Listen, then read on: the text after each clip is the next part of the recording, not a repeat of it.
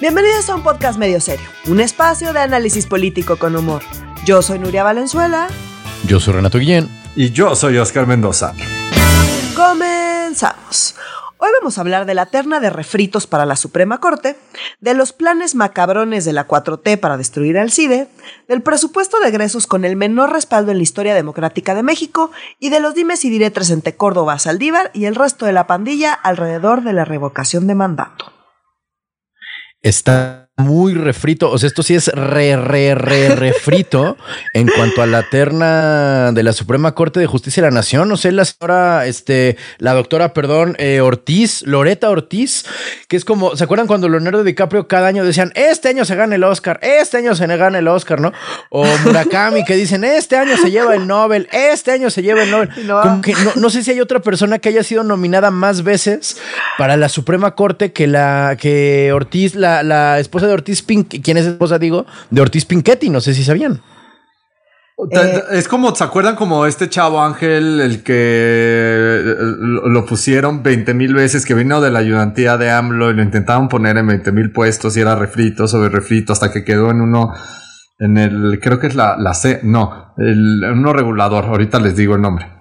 Pues eh, eh, los rellenos, los rellenos. Pero lo que está cabrón es que, o sea, las tres personas dentro de esta terna eh, ya han sido bateadas de otras ternas para otros lados. está súper triste. Sí, no, claro. A mí yo creí que ibas a mencionar algo sobre el segundo apellido de Loreta Ortiz, Renato. No, ¿cuál es? Alf. como Alf. Alf, como Alf. Demuestra tu edad, por favor. No mames. Tiene, una H, o sea, AHLF. Pero es alfa. Ah, ok. Pero bueno, igual. No es Alien Life Form. Ok, ok, pero... es alfa, huevo. José Agustín Ortiz Pinchetti está casado con Alf, qué cagado.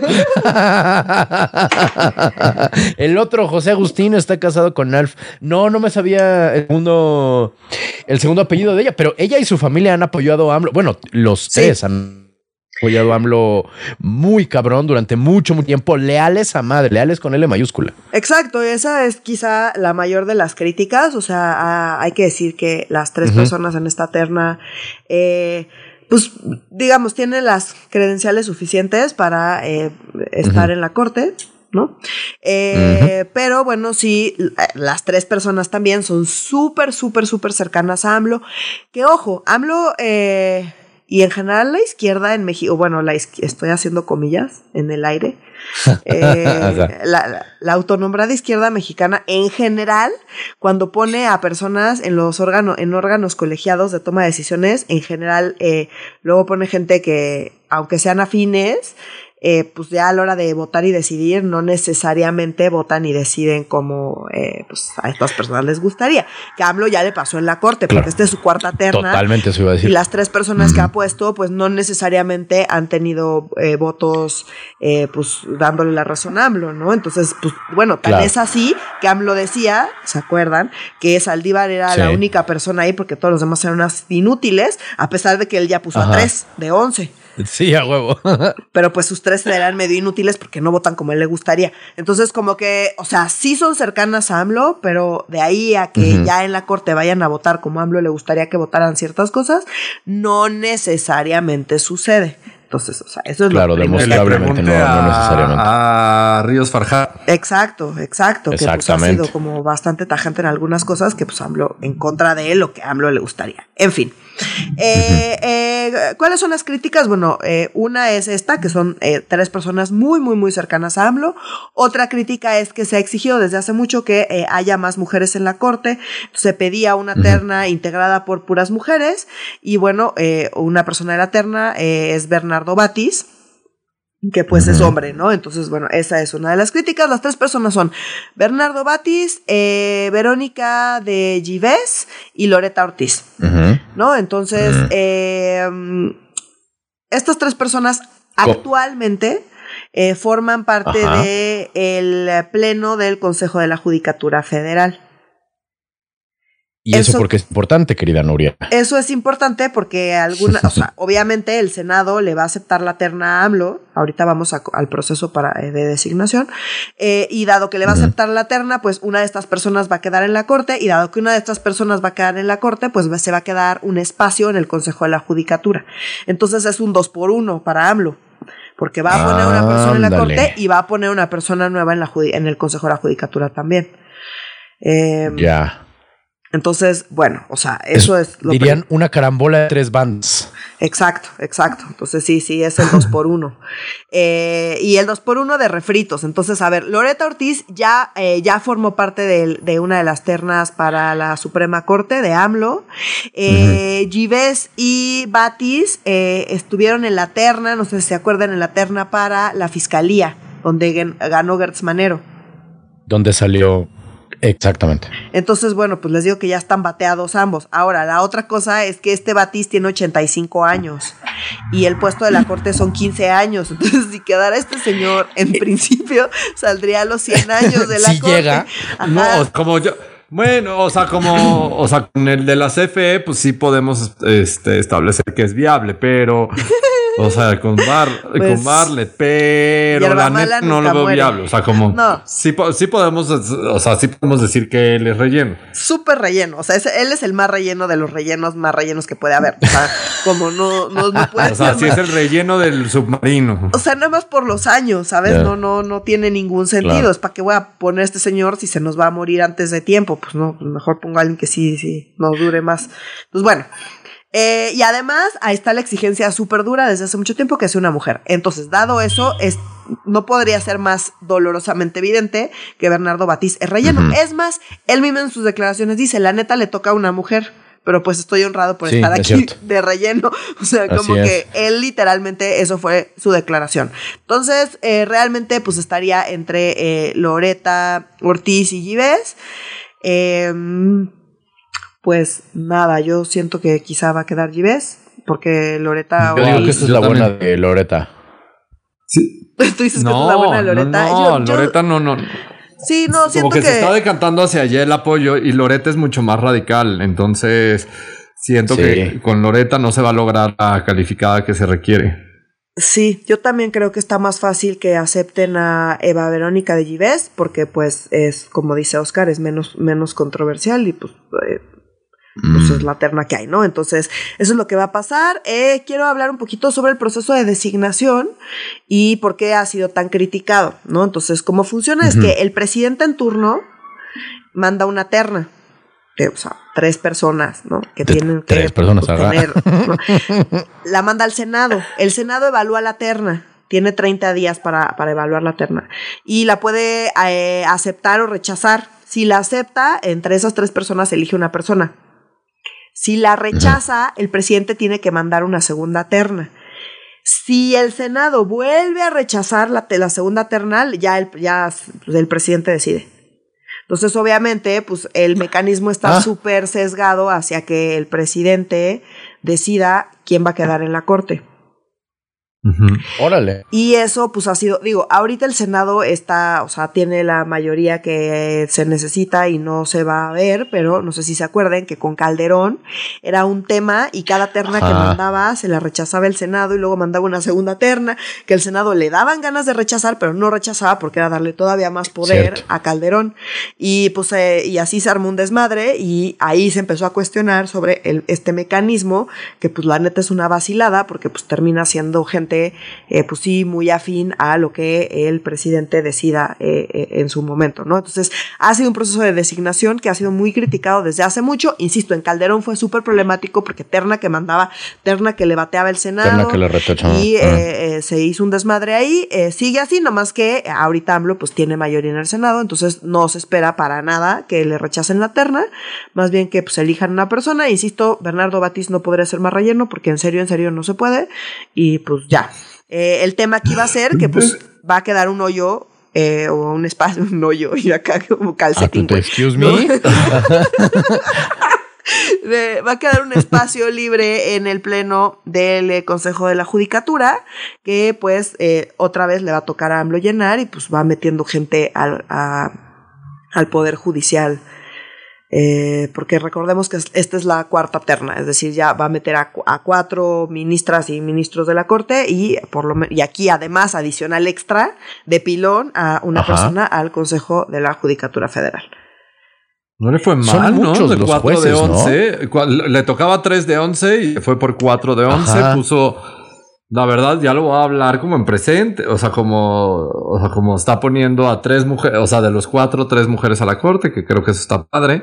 Sí. Veo poco probable que también se pueda rechazar por el proceso y los números como están en, en, en, el Senado, que esto es facultad exclusiva del Senado decidir a quién va de la terna y también hablar un poquito como de la crítica del proceso, lo que es una mamada de que se tengan que enviar estas ternas este, en comparación a otros países. En otros países lo que hace el presidente es manda a un candidato o una candidata y le tiene que vender al Senado desde el Poder Ejecutivo el por qué ese candidato o candidata es idóneo para ocupar ese puesto y después es votado. Entonces, en la terna lo que acaba sucediendo en México es que acabas escondiendo tus preferencias de manera muy estúpida.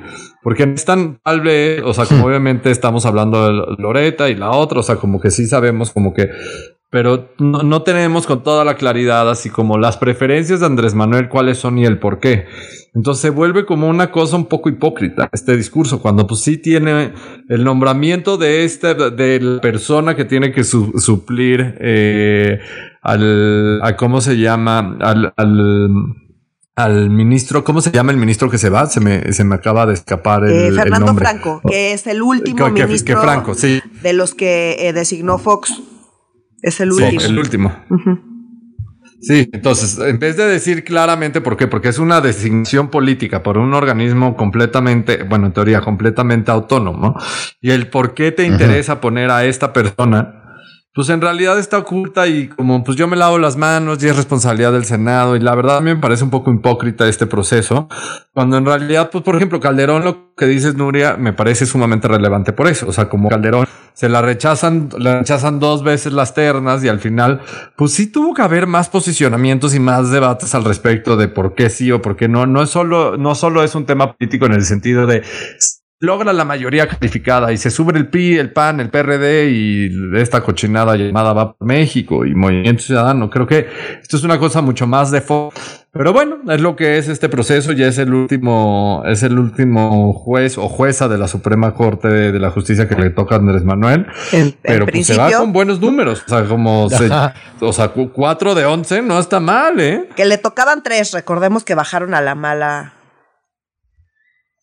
pero con justa razón. Sí, sí, pues no sé si con justa razón, porque pues ya lo, o sea. pero, también es bien importante lo que dices, Nurio. Eh. o sea, como sin importar que la 4 te haya puesto al 37, al 36% de la Suprema Corte, eso no quiere decir que controla, ni tiene las mayorías en la Suprema Corte, ni que a todos los que ha puesto los supercontrol. O sea, Yasmín, sí, este, a Margarita Ríos Fajat, que sonaba, que es la de, que pusieron, este, a finales del 19, como que sonaba que era la que a huevo iba a controlar más porque era la titular del SAT. Pues, no, no le ha salido bien. Bastante rejega. Le, ha salido que le interesan más sus amigos de la iniciativa privada donde está su marido y cosas por el estilo que las cosas de la 4T. ¿eh? O sea, sí ha sido interesante esta Río Farhat.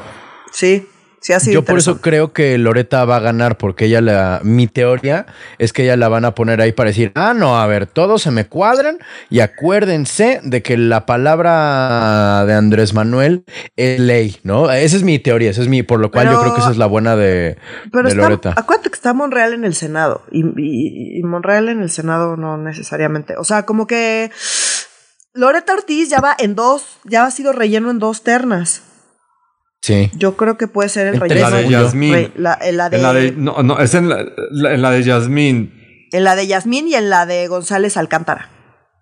Ajá. Ambas en 2010. Y González Alcántara era súper obvio que iba a quedar. En la de Yasmín también era muy obvio que iba a quedar Yasmín. O sea, como. En la pasada es la que la descaron. Yo estaba pensando en cuanto, porque con la edad de Bernardo Batis como que hicieron mucha, mucho énfasis en que son 15 años por puesto, como que si bien ya lo sabía, no me había caído el 20 de el mucho tiempo que son 15 años, es la vida entera de un gato, ¿no? Es la, la, la, cuando, cuando se retire eh, la ministra, muy probablemente la ministra que se elija, este, Matilde estar saliendo de la prepa, ¿sabes? Yo voy a tener 50 años, así de mucho tiempo es el tiempo que duran los, los, ministros de la Suprema Corte. O sea, sí es un legado muy grande que deja un presidente dentro de las instituciones y AMLO tiene al menos el doble que sus predecesores, porque Calderón fueron dos y según yo, Peña Nieto también fueron dos cuando se retiró Olga Sánchez Cordero y se retiró un vato con, con ella. Fue... Mesa, Mesa se pidaba. Según yo, son los dos que, que quitó Peña Nieto, más bien que puso Peña Nieto y ahorita ya dudé si también Medina Mora. Si no, no, no quitan. No, no, quitó, puso. Y Cosío, ¿no? Cosío también. Sí. Sí, Cosío salió en la patada. Y, nada más como para aclarar esto de quitar, Renato. O sea, como solo dos presidentes como en los últimos 30 años han quitado ministros. Cedillo, que reformó toda la Suprema Corte y que tiró a la Corte que teníamos vieja y nombró a los 11 ministros originales de como de la nueva era de la Suprema Corte. Y Andrés Manuel, que tumbó a Medina Mora. A Medina Mora, cierto. Pero a Medina Mora no lo eligió, no lo propuso Peña Nieto, ¿cierto? Sí. Sí, lo puso Peña Nieto, un desmadre. Acuérdate. un desmadre, sí. Porque acuérdate que lo descansaron como procurador, lo tuvieron que descansar un rato para que pudieras ah. elegido candidato y se armó todo un desmadre. Pues porque era completamente ilógico que ese imbécil con todo este conflicto de interés estuviera en la Suprema Corte. O sea, un chingo de los casos que él, como Procurador General de la República, judicializó, iban a llegar a la Suprema Corte un, un buen cacho de esos casos. Hay un conflicto de interés clarísimo. Es cierto. Y a ver, y ojo acá, sobre lo del tiempo que quedan, eso es, así es en el mundo. De hecho, en Estados Unidos son vitalicios. Son vitalicios hasta que te mueres, sí, sí, es cierto. Entonces, como que de hecho los 15 años está más leve que en otros lugares, ¿no? O sea. Sí, no. Pues sí, sí, sí, o sea, por igual es un chingo, o sea, no, no. Sí, no, sí, sí, pero ese es parte del punto. No los quieres ahí poquito tiempo, los quieres mucho tiempo. Quieres, o sea, esa es parte de la lógica de esa institución en particular. Entonces no es sorprendente para nada. Y por eso es tan relevante, porque están ahí, están ahí por mucho tiempo y toman decisiones que sí cambian el curso de pues este país, ¿no? Y, de todos los países, pues, las cortes, las supremas cortes en todos los países eh, son muy importantes. Son puestos muy largos, eh, de hecho tienden a ser los más largos, insisto, en lugares como Estados Unidos, de hecho, son vitalicios. Entonces, eh, nada más quería decir que eh, el, Pleno del Consejo de la Judicatura Federal se integra por siete miembros. Tres son designados por la Suprema Corte dos por el Senado y uno por el presidente. Entonces, eh, ahorita de, esta terna, Ortiz y Givés fueron, de, fueron por el Senado y Batis fue nombrado directamente por López. Entonces, o sea, como... y yo... y yo, también quisiera decir, como no es comentario de fondo, pero relevante también, muchachos. Es como lástima que este va a ser un proceso extremadamente aburrido en comparación al último que fue muy divertido. Este va a ser un proceso de elección de candidata a la Suprema Corte de hueva, nada más. Sí, sí va a ser. O sea, comparación al de 2019, que sí tenías a Ríos Farhat, así. No, estuvo mucho más divertido el de 2019 versus este. Sí, la verdad sí va a estar. Está gacho que se prevé aburrición. Sí, va a ser aburrición total. Eh, les digo, puro relleno. Eh, y pues ya, eso va a pasar. Yo creo, insisto, que muy probablemente quede Eva Verónica de Gives Zárate. Va a ser nuestra nueva ministra. Yo es lo que creo. Renato dice que la tercera es la vencida para Loreta Ortiz. Ya veremos. Sí. no, yo, estoy, yo soy del equipo de Nuria en esta.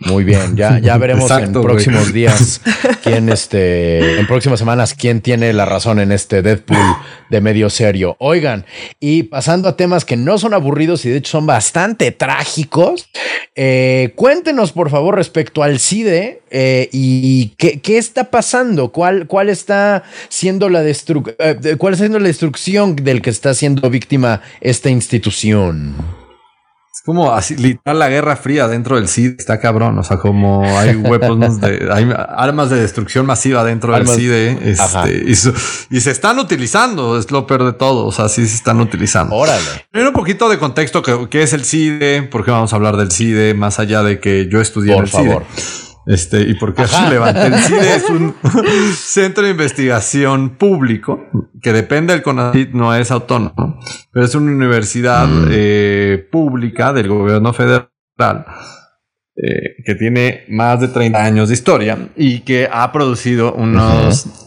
exalumnos de excelente calidad en el gobierno federal, gobiernos locales y también iniciativa privada y sociedad civil, porque yo estudié en el CIDE. Y en los podcasts, sí, también. No, porque yo estudié en el CIDE. Este no es un anuncio para el CIDE, pero definitivamente sí es una educación pública de altísima calidad y un experimento de altísima calidad, similar al Colmex con una visión distinta, porque el Colegio de México está en una categoría similar, nada más que son dos visiones distintas, pero en calidad similar, o sea, similar en el sentido de eh, son dos instituciones públicas donde muchos mexicanos y mexicanas y chavos intentan entrar todos los años, pero en realidad entran poquitos y es una educación de alto rendimiento con reglas de alto rendimiento, son una educación pública donde no pagas, pero si no apruebas las materias te corren, o sea, como no hay como, eh. como de, hey, te vas, este, hay segunda vuelta, o pues pagas de nuevo tu materia y la pasas chido. como AMLO, que te tardas 17 siglos en terminar, tampoco se vale. O sea, aquí tienes que terminar en justo lo que dura tu carrera o lo que dura tu posgrado, lo que dura tu doctorado. Aquí no hay exprimir recursos públicos a lo pendejo. Es si tu licenciatura dura cuatro años, tienes cuatro años, ocho semestres para terminar tu licenciatura. Y si no lo lograste, llégale. O sea, y si no mantienes tu promedio mínimo, llégale. Entonces, la verdad es un esquema distinto, eh, pero un esquema público, que es sumamente relevante este, el poner como nuestros queridos podescuchas como en ese contexto. También que ha generado muchos bienes públicos, mucha de la investigación o, de la investigación de las, yo diría, de las más relevantes como en materia de, de, solución de problemas públicos en los últimos años sí ha salido del CIDE, o sea, como no, no, no ah, estoy exagerando como el grado de importancia que ha tenido esta institución para la vida pública del país, más no para este, ser presidente del país, que creo que son dos cosas distintas. Ahí se crea eh, personalidades y eh, se fomenta un pensamiento y un razonamiento crítico para resolver problemas públicos, ¿no? Entonces, entonces, ese contexto creo que me era muy relevante decirlo. Ahora, ¿qué chingado está sucediendo en el CIDE? Porque todo el que son los cerdos neoliberales y el presidente dice que, se ha dedicado a destruir al país en vez de ayudar a fomentar este y, a crecer los proyectos de nación como el de la 4T. ¿Qué está sucediendo? O sea, como, como el primer acto, hay que recordar cuando desaparecen los fideicomisos, no solo del CIDE, sino de casi todas las universidades públicas del país y de los centros de investigación. De todo el gobierno, menos exacto, de los centros de investigación y desaparecen los fideicomisos del gobierno, menos los del ejército y la marina. Súper importante recalcar esto. Los mm, fideicomisos del ejército y la marina siguen existiendo. Los otros ya no existen porque son los corruptos de mierda. El fideicomiso del CIDE había cientos de millones de pesos de este, recursos autogenerados. ¿Qué significa autogenerados? Que los mismos profesores del CIDE meten proyectos a la universidad. La universidad se queda con un monto muy importante y ese dinero lo utiliza para más proyectos de investigación para poder crecer la institución y lo más importante de todo para darle becas a sus alumnos. O sea, como al ser público, no significa que el que no pagues o el que pagues un, un porcentaje muy mínimo de tu educación, todo el mundo lo puede dar. O sea, como había un tema y sigue existiendo un tema muy importante becas de manutención y de apoyos económicos para aquellos que lo requieran, ¿no? Entonces desaparece ese fideicomiso y empiezas como a destruir, a destruir la institución. El CIDE era de los centros educativos, el centro educativo que tenía el fideicomiso más grande de todos los centros este, educativos del CONACYT. Tenía varios cientos de millones de pesos de autogenerados y que eran recursos públicos, este, y que tenían mucha transparencia en la utilización de esos recursos. Sin embargo, la 4 no lo consideró de esa, de esa manera. Segundo acto, también de ahí se le pagaba a los profesores del CIDE los estímulos por sus publicaciones, porque el CIDE las reglas que tiene y con las que fue creada y que fueron aceptadas por el mismo gobierno en su momento es que los profesores del CIDE tienen un sueldo base y tienen distintos programas de estímulos para las distintas publicaciones. Esto no es algo que solo sucede en el CIDE ni en otros y que es exclusivo del CIDE o de otros centros de investigación.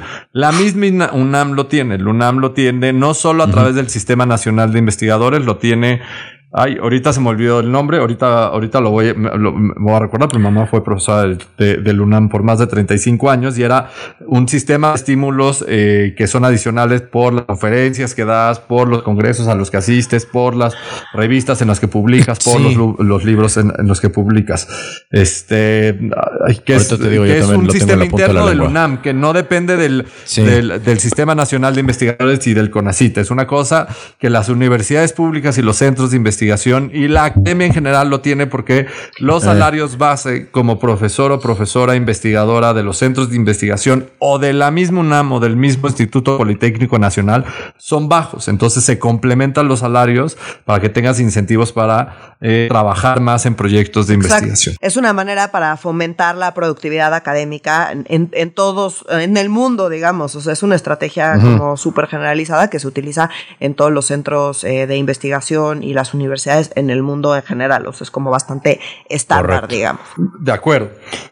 Pero ahora, con la desaparición de los fideicomisos en el CIDE, pues, o sea, como aunque por estatutos tienes que dar esto, pues no hay manera de pagar esto, este dinero.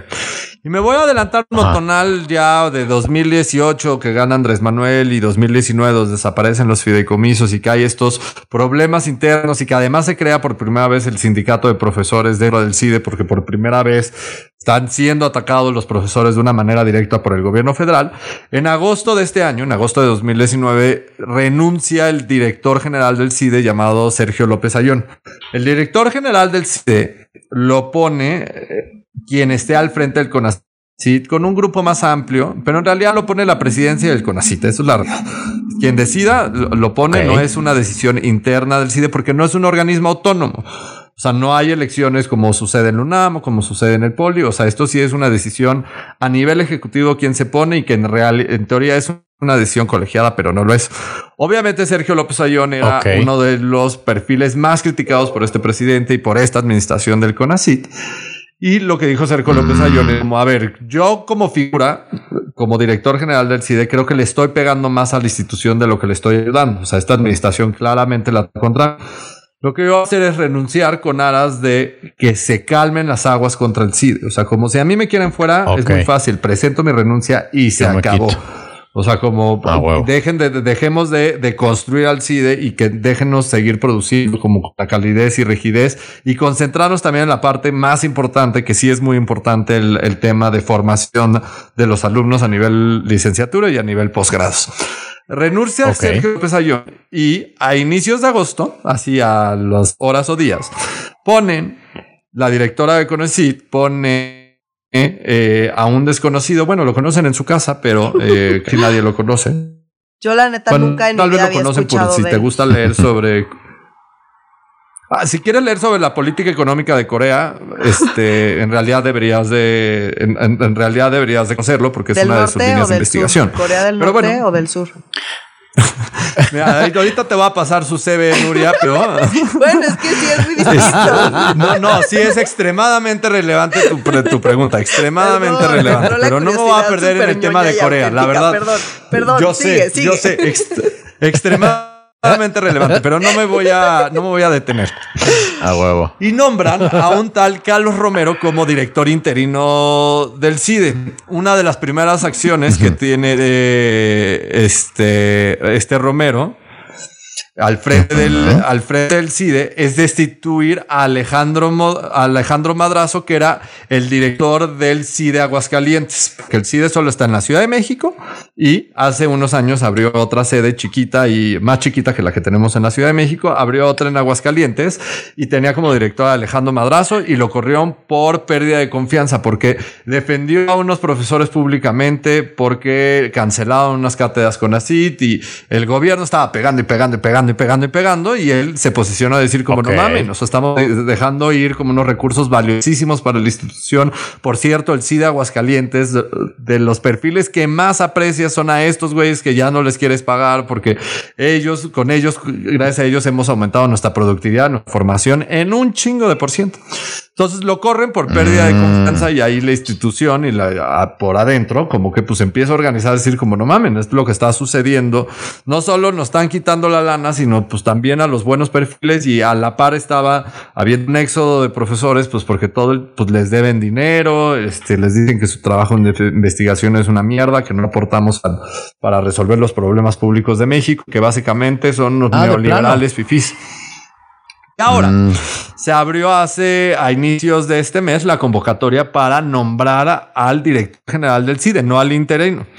Y es una convocatoria pública y abierta que lanza CONACIT y que se puede inscribir cualquier mexicano mexicana que cumpla con los requerimientos del CONACIT. Normalmente hay candidatos internos y uno que otro perdido externo, pero en realidad vienen de candidatos internos de la misma planta y del profesorado académico del CIDE, como el UNAM y como el POLI, es normal, ¿no? O sea, como sí. Pues, ¿quién mejor conoce a la institución que los da adentro?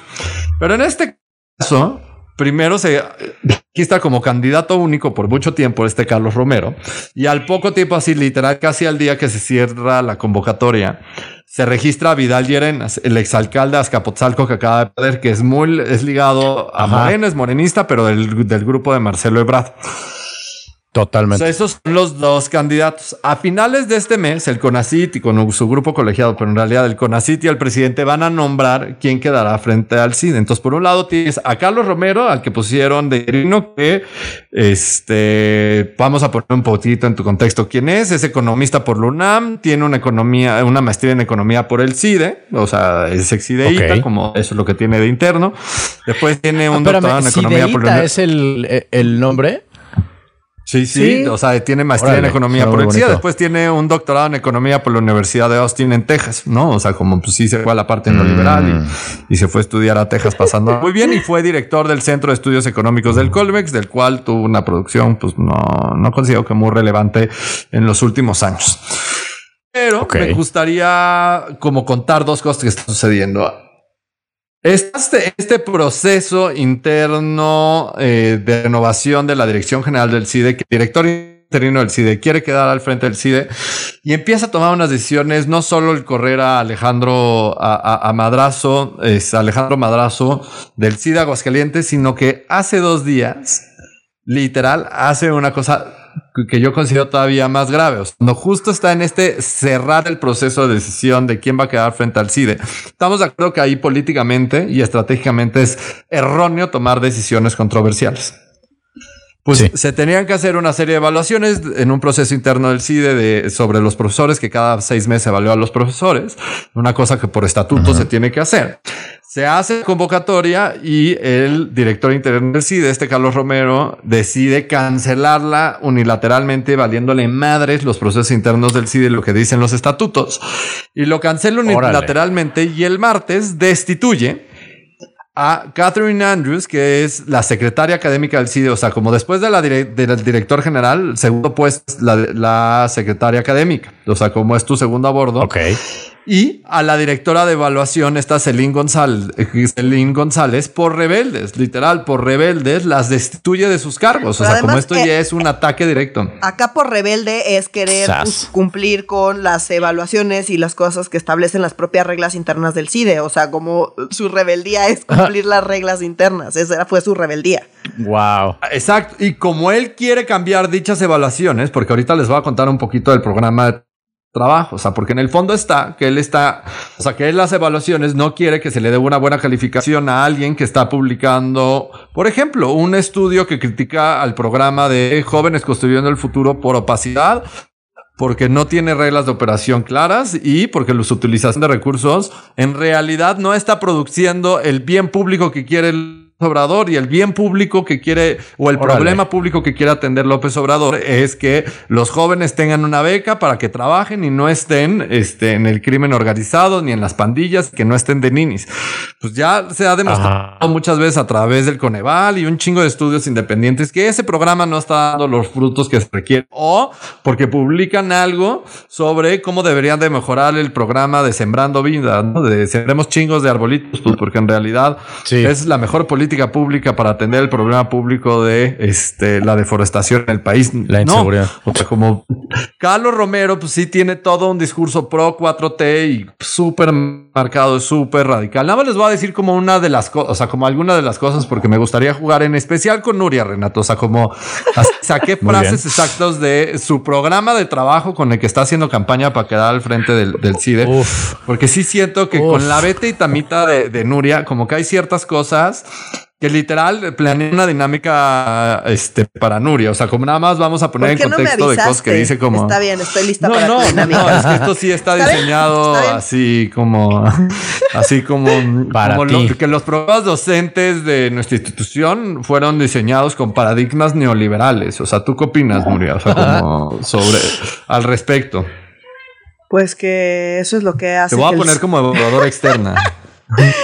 Que sí, en efecto, eso es lo que hace el, al CIDE chingón. No, que no mame el señor, aparte son del neoliberal que existe. O sea, como. Aquí quiero hacer un paréntesis y decir que aunque yo estudié en el ITAM, eh, para mí el CIDE sí es como, como mi hogar adoptivo. Entonces, esto me tiene como súper, súper triste. Eh, hasta antes de que entrara la 4T, yo debo decir que buena parte de los proyectos que me han formado y que he hecho y donde he aprendido muchísimo han sido en el CIDE. Entonces, sí me duele mm. mucho ver al CIDE así, porque sí, insisto, es como mi hogar adoptivo el CIDE. De hecho, mucha gente cree que estoy en el CIDE porque estoy súper involucrada con el CIDE y sí, con de hecho. toda su comunidad.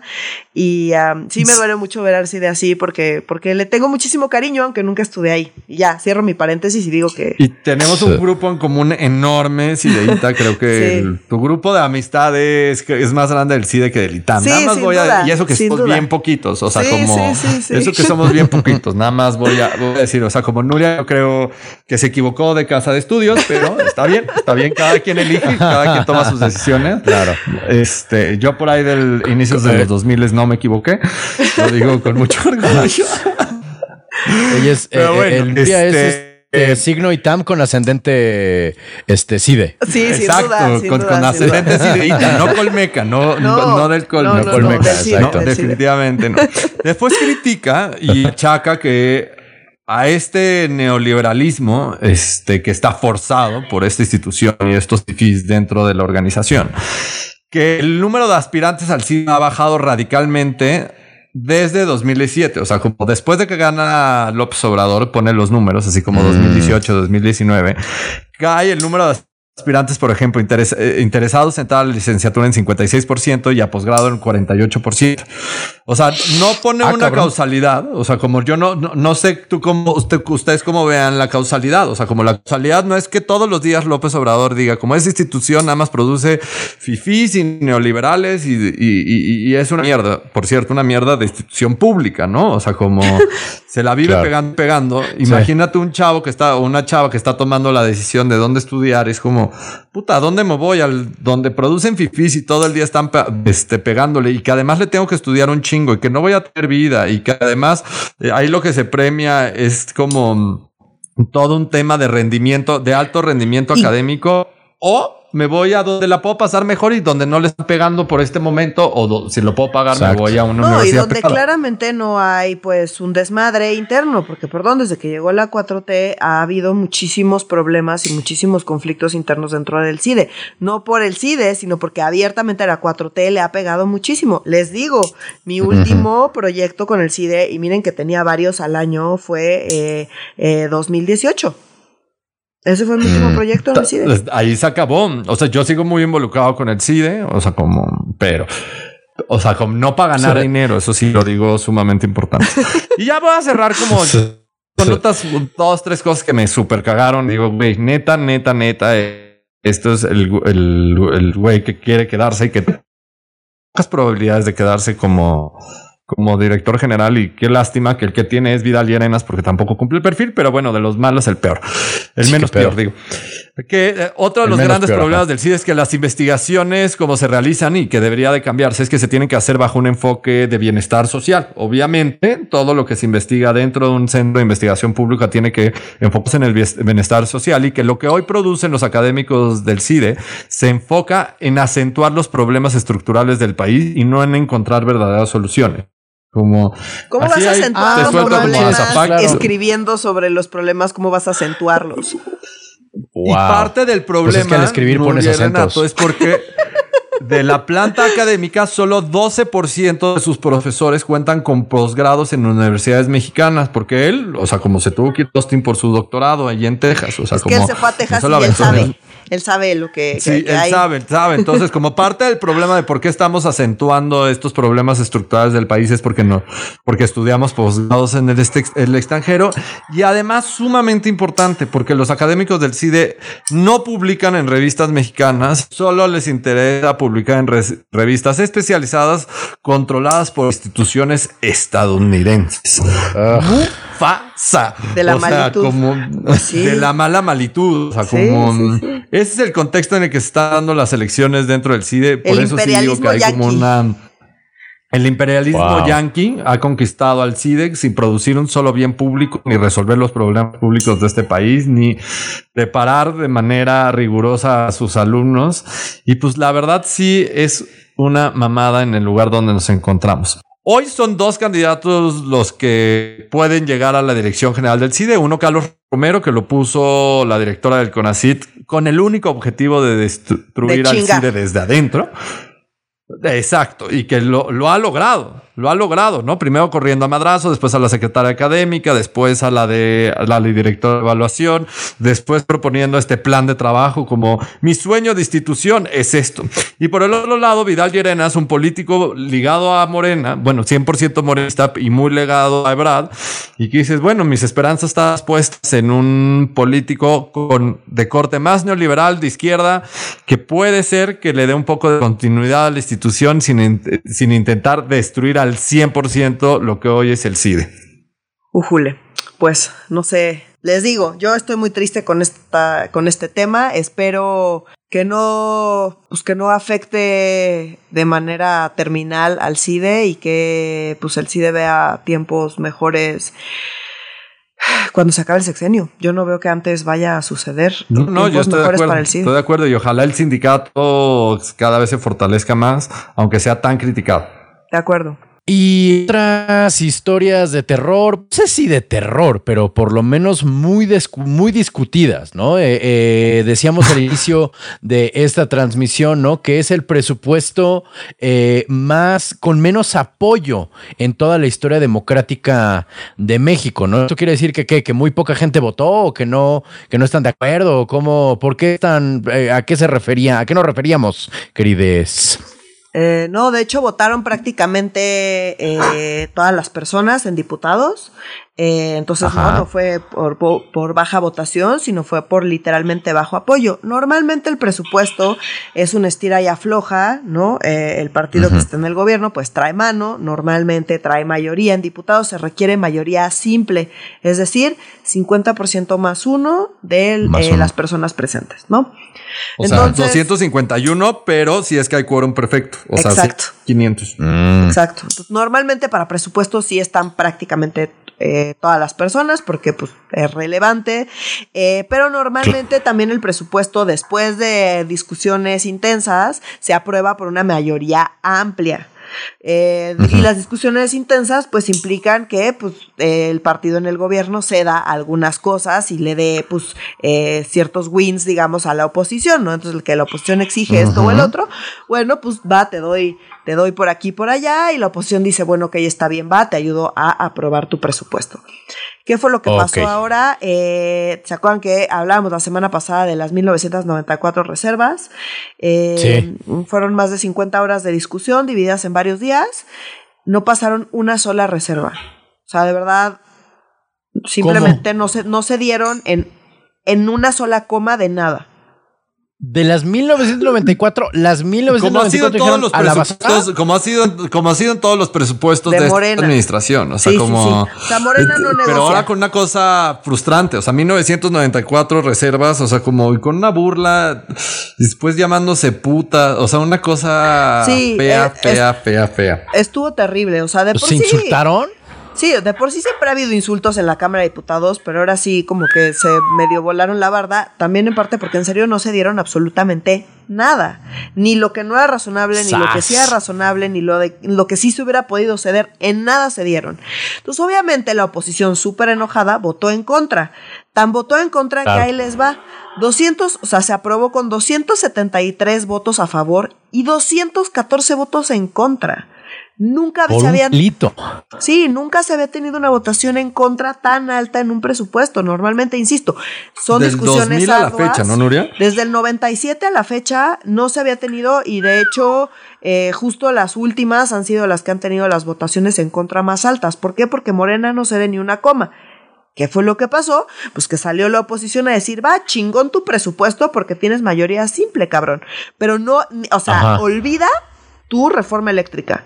Simple y sencillamente eso no va a ocurrir. Ah. Porque, ojo, La para venganza. presupuesto necesitan mayoría simple, es decir, 50% más uno. Pero para las reformas eh, a la Constitución, que es lo que se requeriría para la reforma eléctrica, se requiere necesariamente mayoría calificada, es decir, dos terceras partes. Y ni de pedo les dan las dos terceras Mm, partes. de pedo. Y haciendo Claro, lo la oposición. Menos. La oposición ya se puso así de, ¿sabes qué? Así con esa actitud, pues olvídate de cualquier reforma que quieras hacer. Yo voy a- me voy a montar en mi macho como tú te montaste en el tuyo y no va a suceder. Olvídate que suceda ninguna reforma constitucional de ningún tipo. No voy a ceder, así como tú no quisiste ceder con el presupuesto. Ahorita dicen eso, vamos a ver, porque bueno, los priistas ya sabemos que pues tienen más cola que les pisen y coquetean más aquí y allá, pero por lo pronto están súper enojados y sí votaron en contra. El PRI votó en contra porque de verdad fueron súper intransigentes. Y no se pueden dar el lujo de ser así de intransigentes porque ya no les da la Mm. mayoría calificada. Y eh, les falta bastante para llegar a la mayoría calificada. Entonces, eh, pues vamos a ver qué pasa, pero no pinta bien, más bien pinta que, eh, digamos, todas las cosas que se requieran pasar con mayoría simple probablemente seguirán pasando, pero cualquier reforma constitucional se ve difícil que pase Wow. si siguen así. Está muy cabrón que el PRI te diga, está siendo muy intransigente. No sé, cuando el PRI te dice, está siendo muy intransigente, güey, o sea, sí, sí, vete a checar porque es un pedo. Pues de hecho no tanto, porque el PRI le jugaba a la política y a hacer acuerdos y a jugar aquí y allá y a ver y a ver cómo sí, o sea, el PRI se quedó tanto tiempo justamente porque pues medio daba tole con el dedo y porque lograba los acuerdos. Entonces, si el PRI Se hubiera sido tan intransigente, no hubiera durado el tiempo que duró en el poder. La verdad es que eh, eran muy hábiles logrando formar acuerdos y, de, insisto, dar a tole con el dedo por aquí y por allá. Eh, Claro. Pero esta intransigencia de Morena era algo que no habíamos visto antes y que sinceramente no es muy viable. Eh, a, a Morena porque le gusta decir las cosas Mantenerlo. como yo digo eh, y, y- y de ninguna otra manera y sin una coma de cambio. Y eso pues sinceramente no es muy democrático. Ahora, Morena nunca ha sido muy democrático. Entonces, bueno, pues... No, ja, me ganaste, No, chin, y- estaba tomando sí. aire. y, y extremadamente polarizante. O sea, o sea, cuando hablas del. Dicen que es el presupuesto en la historia de México que más presupuesto dan como en temas de equidad de género. Y es como lo único que hicieron es meter chingos de programa, o sea, como jóvenes construyendo el futuro, este, plantando arbolitos por México, como chingado lo quieras llamar.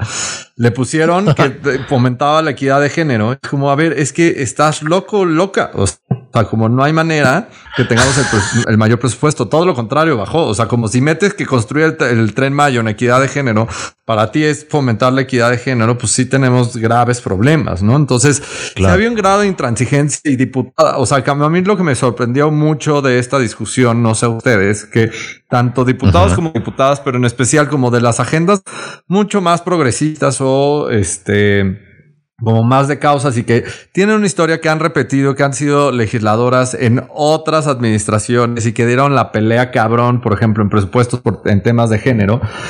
Y que en esta Ajá. lo subieron a defender a tribuna de una manera que a mí me pareció Patética. bestialmente vergonzosa. O sea, Sí. como, es como, digo, yo sé que tú eras diputado o diputada en la de 2009 o en la de 2012 y recuerdo haber escrito algo respecto a lo que tú dijiste en tribuna sobre el tema.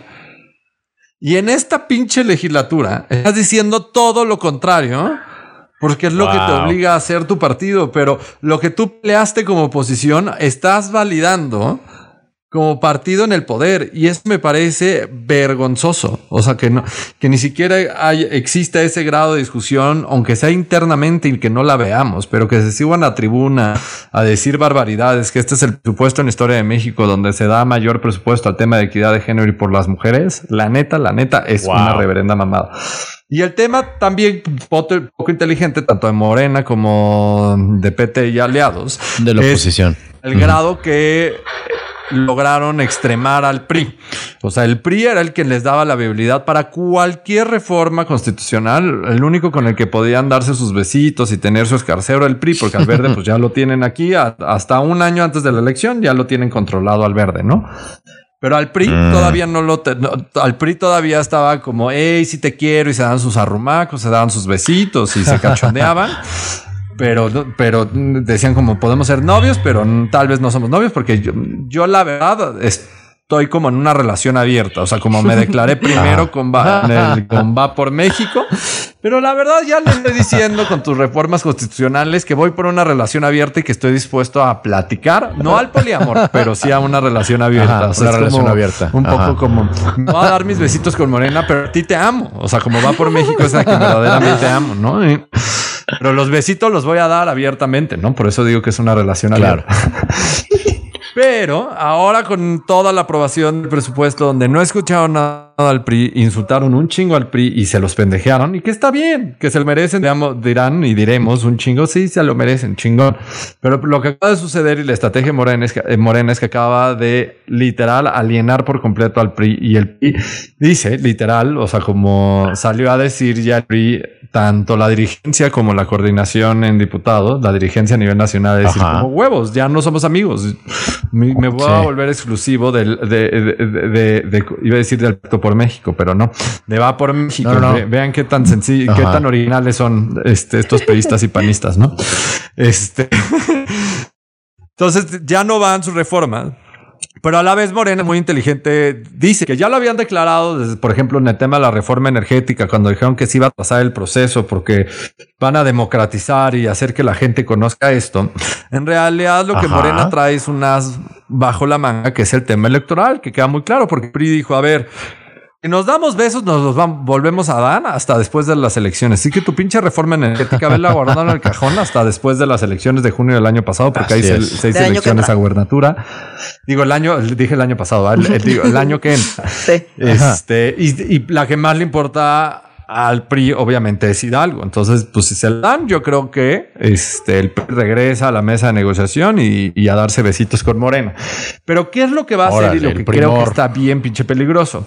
O sea, como y ya se había declarado previo a la aprobación del presupuesto, pero que se reafirmó muy cabrón, es que la instrucción del presidente y Morena es váyanse a hacer asambleas distritales a mm. comunicar el por qué Morena propone esta reforma eléctrica. O sea, váyanse a decirle a los mm. mexicanos el por qué el Oxxo de al lado de tu casa o el de la cabecera municipal paga menos que tú que vives en una zona rural. O sea, como es básicamente lo que le estás diciendo a una zona urbana. O sea, como ese discurso lo han logrado manejar súper bien. Andrés Manuel lo ha logrado posicionar muy bien. Ahora, Muy cabrón. es responsabilidad de la estructura territorial de Morena transmitirlo. Ahora vámonos como con miras a las elecciones del año que viene y de las seis gubernaturas. ¿A poco no creen que está súper jugoso? Con o sin reforma eléctrica. Decir, que el PAN mm. y el PRI han vendido, eh, bueno, y el PRD, pero ese ya no juega, pero el PAN y el PRI vendieron a todo el país a la iniciativa privada y que en realidad lo que queremos hacer es como regresar al cardenismo, donde la rectoría de la generación y venta de la electricidad es, del, es, responsabilidad única del gobierno mexicano porque tenemos que ser autosuficientes y estos son unos malos. ¿A poco no creen que ese discurso pega un chingo y que los culpables y los malos es el, el PRI y el PAN? O sea, es mágico, o sea, como si Morena da la instrucción de váyanse a territorio a comunicar lo que el Mesías ha dicho, agárrense, porque si llevan una Biblia. Es como cuando vienen los testigos de Jehová a tocar a tu casa, como no sé si se han puesto a debatir con los testigos de Jehová, pero no, hay otra verdad que la que dice el pinche que hacer, güey. bueno, es, que yo no tengo hijos ni hijas, güey. Fines de semana a veces me aburro pues, cuando tocan. Cuando tocan la puerta a veces sí hay que echarse unos debates, ¿no? O sea, como cada quien, cada quien sus cosas, ¿no?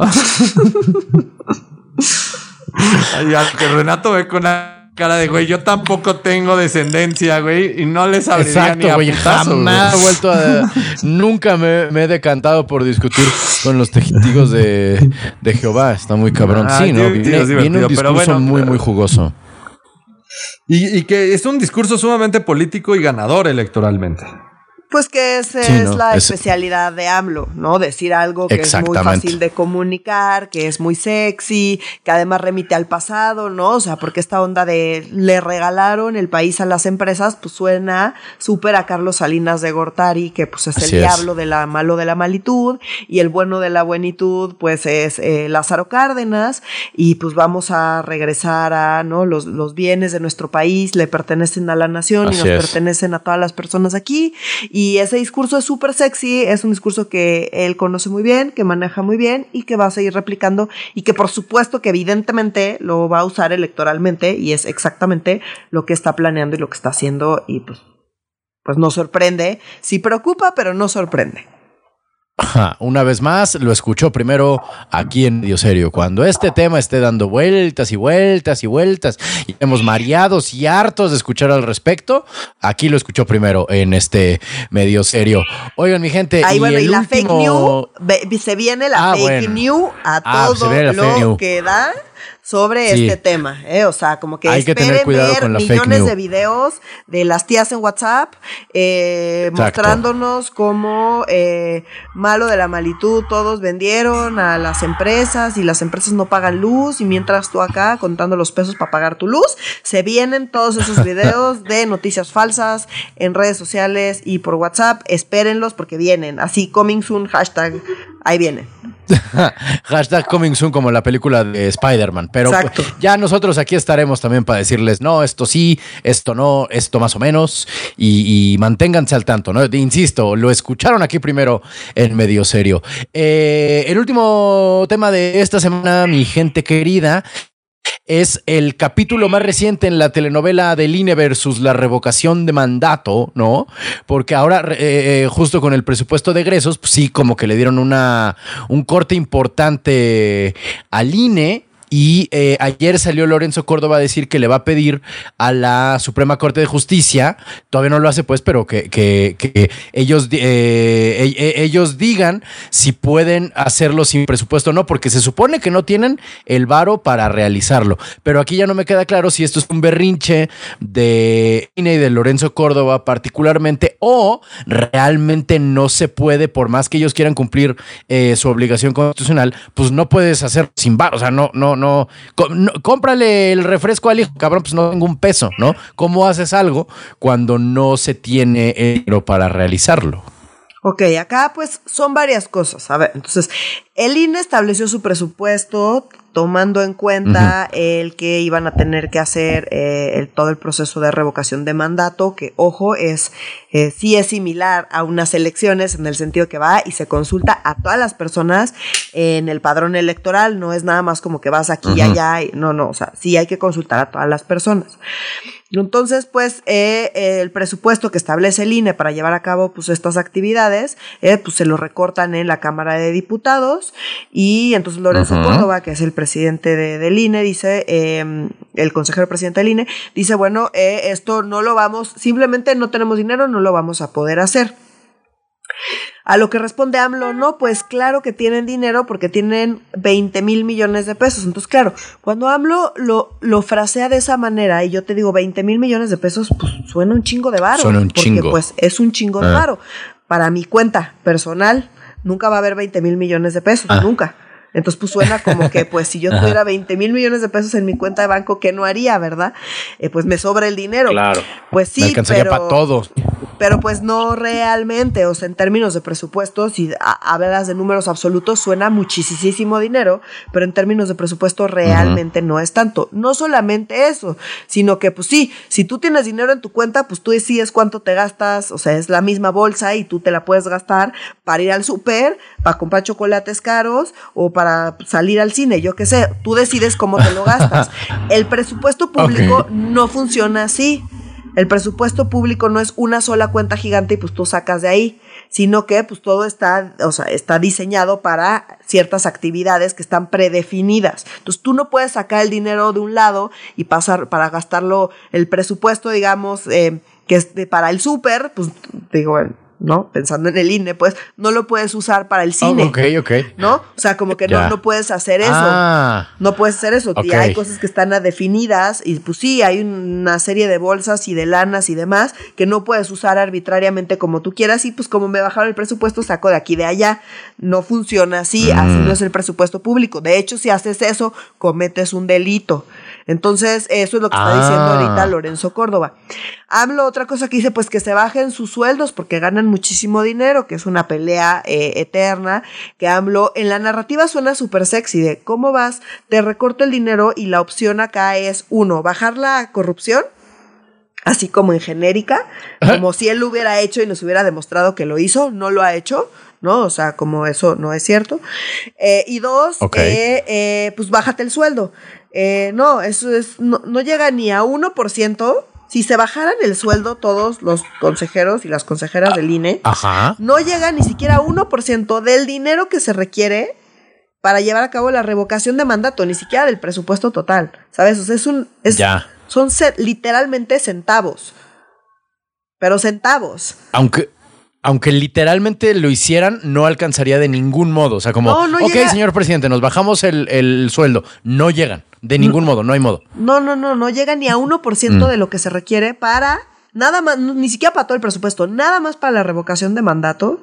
No llega ni al 1%. O sea, es mínimo lo que representan los sueldos. ¿Por qué? Pues porque son unos cuantos consejeros y consejeras. Ok. Y pues tampoco, o sea, por más que, o sea, se bajen el sueldo a la mitad, a una tercera parte, a ganar la mitad de lo que gana AMLO, es más, si se dieran todo su sueldo, no llegarían. Ajá. No llegarían. o sea, esto es lo contrario al que coman pastel. Ajá, tal cual. O sea, no tiene nada que ver. O sea, cuando ya. Y de eso sí no dice cuánto sería. No hace las sumas ahí. Claro. Convenientemente. Porque es muy, muy, pues muy poquito dinero. 5 mil millones de pesos, no mames. O sea, 5 mil millones de pesos no es el sueldo. O sea, 5 mil millones de pesos es lo que les recortaron sobre lo que. O sea, ellos pidieron eh, redondeando 25 mil millones, les quitaron 5 mil millones y los dejaron en 20 mil millones mm. de presupuesto total. O sea, lo dice, ay, tienen 20 mil millones, ¿cómo no les va a alcanzar? Pues sí, mijo, no más que si haces las mm. cuentas y lo llevas a donde se supone que tienes que gastar, porque tienen que emitir credenciales en todo el país, tienen que organizar las elecciones del mm. año que viene, además tienen que organizar la revocación de mandato, en fin, o sea, sí son muchas cosas las que tienen que hacer, sale súper caro porque los procesos del INE son muy caros. Además de esta lana lo que da, ¿sabes con qué se alcanzaría? Si los partidos regresaran su lana, que les toca vía el INE. o sea, porque ah, entra el INE, pero sale a los partidos un buen porcentaje. Ese sí, para que veas, si alcanzaría para la revocación de mandato. Está bueno pero no está datito. Pero no está proponiendo Morena, ay, le regresamos el dinero para que alcance, ¿no? Está tú, tú recórtate el sueldo y a mí me dejas mi lana para Morena, porque pues esa sí es mía. Entonces, pues sí, que no mame el señor. Entonces, bueno, otra vez haciendo los números y diciendo eh, las cifras cuando le conviene como le conviene, pues para que parezca que pues en realidad son unos pues corruptos tacaños y que son unos ineficientes ineptos. Otra cosa que no ayudó, ya nada más para cerrar este tema, es que pues dice Lorenzo Córdoba, bueno, pues me bajaron la lana, no me va a alcanzar para llevar a cabo todas mis actividades. Si alcanzo o no alcanza, no sé, que se puede reducir, seguramente sí se puede reducir. No los sueldos, porque insisto, eso no sirve de nada, pero no, tiene que ver, no dudo que habrá cosas que podrán reducir, no lo sé, no lo dudo porque siempre se puede, pero de eso a aseverar que sí podrían hacer la revocación de mandato con la mano en la cintura, sinceramente no lo sé. Y Saldívar, a título personal, o, sea, mm. digamos, sin haber revisado el caso, sino en una declaración, dice, no, no, no, eh, el que no alcance el dinero no es pretexto para no, eh, no cumplir con las obligaciones constitucionales. Entonces, pues me parece que eh, en lo personal creo que Saldívar estuvo fuera de lugar y que no debería estar haciendo esas declaraciones, pero Saldívar, ya lo hemos dicho, es súper protagónico, Lorenzo Córdoba es súper protagónico. Es súper protagónico. Entonces, puro protagonismo ahí, andando sus dimes y diretas y sus declaraciones y cuál es la realidad, pues vete tú a saber, seguramente una cosa intermedia eh, y no debe ser, definitivamente lo que dice AMLO no es, seguramente lo que dice Lorenzo Córdoba pues está más hacia pues, sus intereses y la realidad debe estar estar pues en algún lugar por ahí intermedio. Vamos a ver qué pasa. Yo sinceramente lo que creo es que sí, el gobierno federal está boicoteando la revocación de mandato para poderle echar la culpa al INE y mostrar, órale, como lo ha intentado hacer ya muchas veces de cómo el INE pues es una ineptitud con patas, que no lo ha sido, mm. ha salido adelante a pesar de los recortes, a pesar de los embates, a pesar de todo eso, la verdad es que ha hecho un buen trabajo. Eh, eh, entonces, bueno, vamos a ver qué pasa, pero yo creo que la tirada del gobierno federal es que el INE fracase y que sobre todo la revocación de mandato fracase, porque no hay manera en que lleguen al 40% de participación que requiere la revocación de mandato para que sea, eh, para que tenga algún efecto, pues. Entonces, si no llega al 40% de mm. participación de la lista nominal, no tiene ningún efecto la revocación de mandato. Entonces AMLO ya dijo que pues él pues solo con 40% o no, o sea que cualquier cosa por abajo de 40% pues es una chafencia. Yo no veo que vayan a llegar, entonces seguramente están boicoteando para que eso no salga y que el gobierno diga pues no salió porque pues el INE y sus ineptitudes eh, y sus berrinches. Entonces vamos a ver qué pasa, pero pues yo creo que están, digamos, auto boicoteando la revocación de mandato para o que no le salga al INE o que se tumbe o que salga mal y le echen la culpa al INE o que abiertamente ellos hagan su revocación de mandato, pues como a ellos les gusta hacer, que es con sus consultas esas chafitas, sin ningún tipo de metodología y pues con sus siervos de la nación ahí cuchareando cosas, ¿no? En fin. Eh, a mano alzada, Nuriana, a mano alzada también, sumamente importante. Exacto, mano alzada, mano alzada. Entonces, bueno, pues así está la cosa, vamos a ver.